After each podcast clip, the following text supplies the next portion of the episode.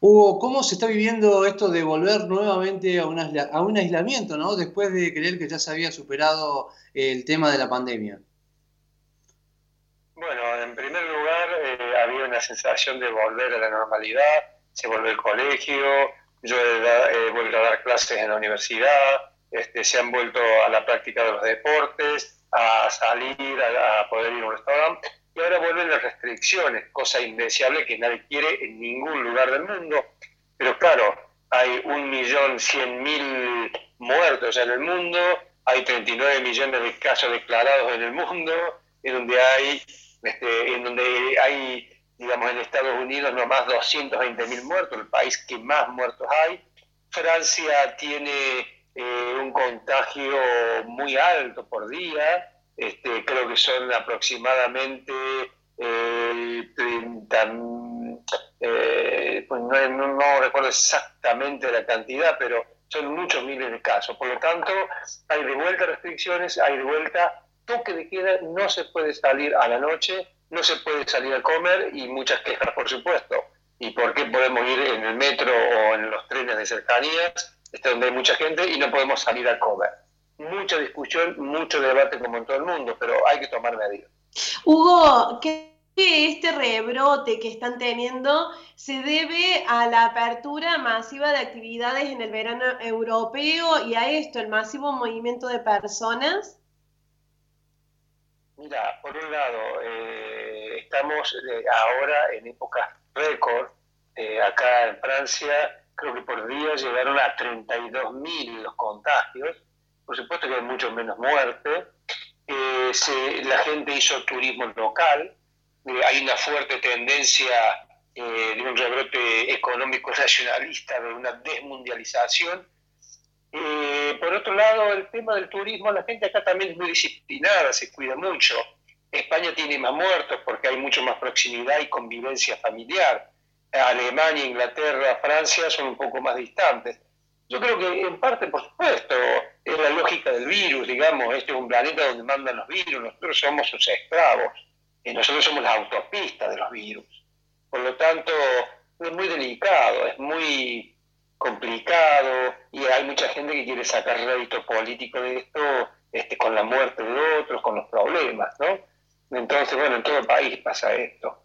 Eh, yo, creo que en parte sí, pero en parte no se puede cerrar ni la economía ni la sociedad. Y bueno, es con lo que tenemos que vivir. Es una visión política en última instancia, una visión filosófica. Hace falta sabiduría y menos, menos prejuicios, creo yo, ¿no? Hugo, bueno, y teniendo en cuenta que Argentina está dentro de los cinco países con mayor caso de, de contagios de COVID-19, y teniendo en cuenta lo que está aconteciendo ahora en Francia con estos nuevos rebrotes, eh, ¿Podemos decir o se puede esperar que esto es como una especie de fotografía de lo que puede llegar a pasar en Argentina, teniendo en cuenta que en esta parte del mundo ya estamos próximos también a entrar a, la estación del verano? Bueno, está claro que en el verano van a reducir los casos, fue lo que pasó en toda Europa. Los picos de muerte fueron en abril, eh, mayo, eh, bajaron drásticamente y ahora están subiendo. Obviamente Argentina ahora va a bajar, y eh, normalmente Europa va a subir. Y el problema es la saturación de camas. El problema es, por ejemplo, una amiga viene y me dice, mira, mi padre tiene un problema cardíaco y, mi suegro, dice, mi otro suegro tiene cáncer, van al hospital y están saturados, tienen que llevarlo a otro hospital porque el, COVID está llenando todos lados. Eh, hay que ver el tema ese, dato que tú dices. Acá parece que Perú tiene más muertos este, eh, Perú, Bélgica, Andorra, Bolivia, por millón de habitantes son los países Brasil, Chile, España, Ecuador, México, Estados Unidos, Reino Unido. Esa es la lista por millón de habitantes en la cantidad de muertos. No sé el dato tuyo que tú me dices, eh, que es Argentina el quinto, uno de los cinco países donde más se muere. Hay que ver por millón de habitantes. Es el, quinto país con, con, mayor índice de contagios de COVID-19. Bueno, ahí hay una cuestión también de disciplina, una cuestión de este, hay que alinearse aquí como país, no con un partido. Acá parece que todo es River Boca, es eh, peronismo pro. Me parece que en Argentina hay que entrar más en la lógica más inteligente. A ver, eh, yo no estoy de acuerdo en todo lo que dice el gobierno aquí en Francia. Sin embargo, me alineo que si hay que usar máscara, hay que usar máscara. Si este, no puedo salir a las 9 de la noche, hay decisiones que se consulta a gente y podemos discutir en el petit comité, digamos, en, en la pequeña casa, pero luego me parece que hay que disciplinarse un poco. Es una cuestión también de civilidad, de orden político. Estamos en situaciones que no han venido para, para irse rápido, no va a haber retorno a la normalidad. O sea, la normalidad era el problema, por lo tanto ahora es qué hacemos, no hay que hacerse, me parece que estamos haciendo como si nada pasara o como si va a volver a la normalidad y, vamos a, y no va a haber vuelta. Esa es la realidad, me parece a mí, ¿no? Y no es un pensamiento trágico, hay que ser realista para prepararse para lo que viene, creo yo.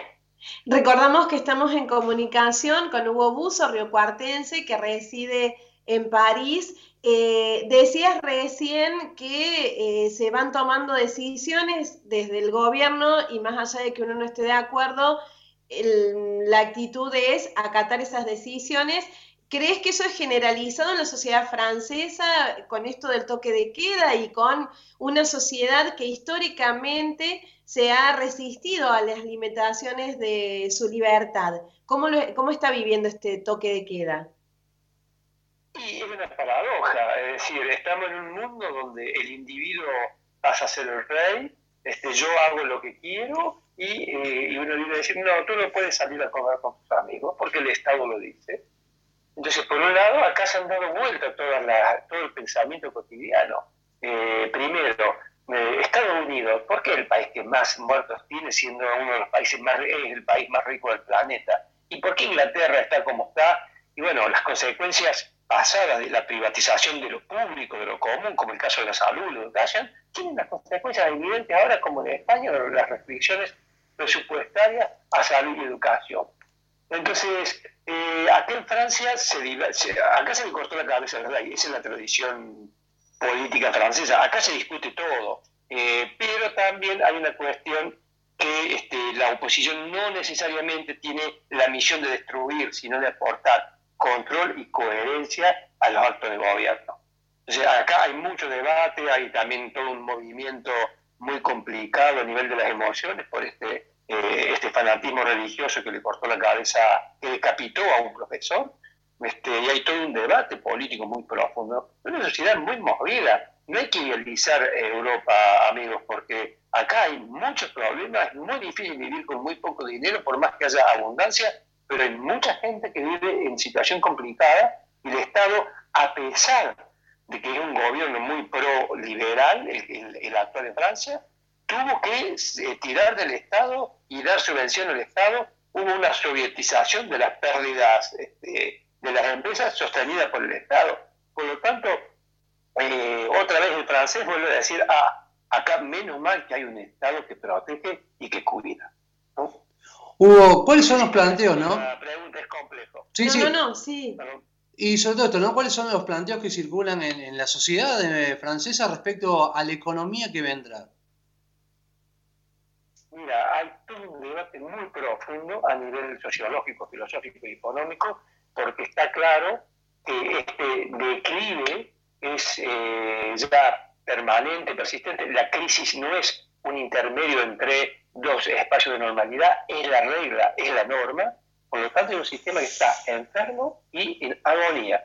Eh, el problema no es que no podemos volver a la normalidad, era la anterior normalidad que depredó el planeta y esa depredación del planeta y la destrucción de los medios ambientes tiene que ver directamente con la pandemia. Nuestro modo de vida, nuestra forma de consumo y producción genera esto. Por lo tanto, tiene que haber otros modos de...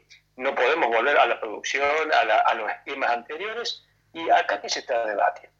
Eh, primero, hace falta un espacio público mucho más fuerte, eh, pero hace falta controlar el Estado, porque el Estado también, cuando uno los fetichiza, cuando uno lo idolatra, eh, tenemos las experiencias brutales de estados violentos y destructivos, pero está claro que el mercado solo, de creer que es la mano invisible de un Dios que todo armoniza, o sea, eso ya es eh, un mito como el, como el cuentito, digamos, que la mujer nace de la costilla de un, de un hombre.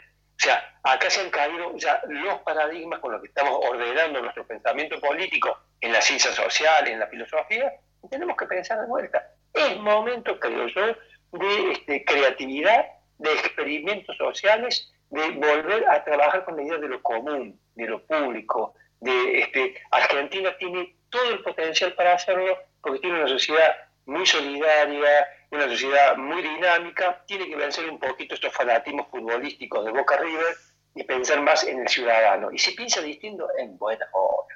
Está bueno pensar distinto. Pero me parece que estamos en un momento muy, muy, muy interesante. Hugo